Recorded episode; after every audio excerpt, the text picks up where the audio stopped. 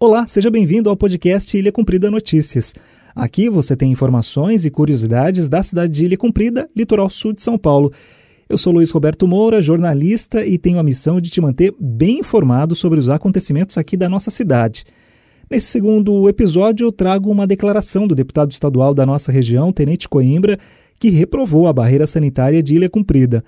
O parlamentar de 29 anos se elegeu pela primeira vez como um dos mais votados da região do Vale do Ribeira.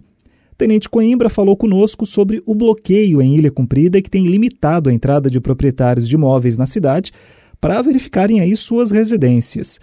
Muitos veranistas têm reclamado por meio das redes sociais de furtos e arrombamentos de casas vazias no município. Segundo o tenente Coimbra, a barreira sanitária incorre em dois problemas: fere o direito constitucional e prejudica a economia da cidade.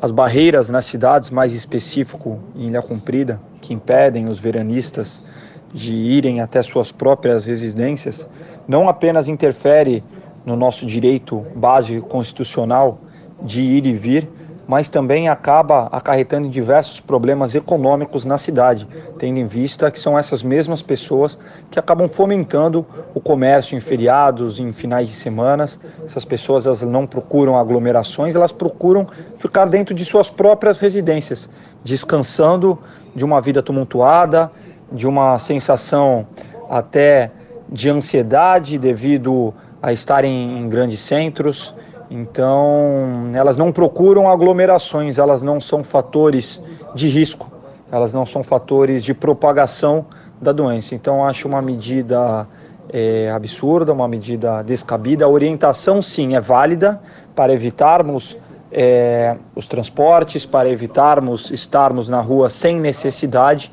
mas a proibição e esses postos de controle que estão sendo feitos não só em Ilha, em Ilha Cumprida, mas em vários locais do estado de São Paulo, na minha opinião, é descabido e um desrespeito a toda a população. Nesta semana, a Prefeitura disponibilizou em seu site oficial o formulário de solicitação de entrada no município. Chamado de requerimento eletrônico, o link está na página principal do site ilhacumprida.sp.gov.br.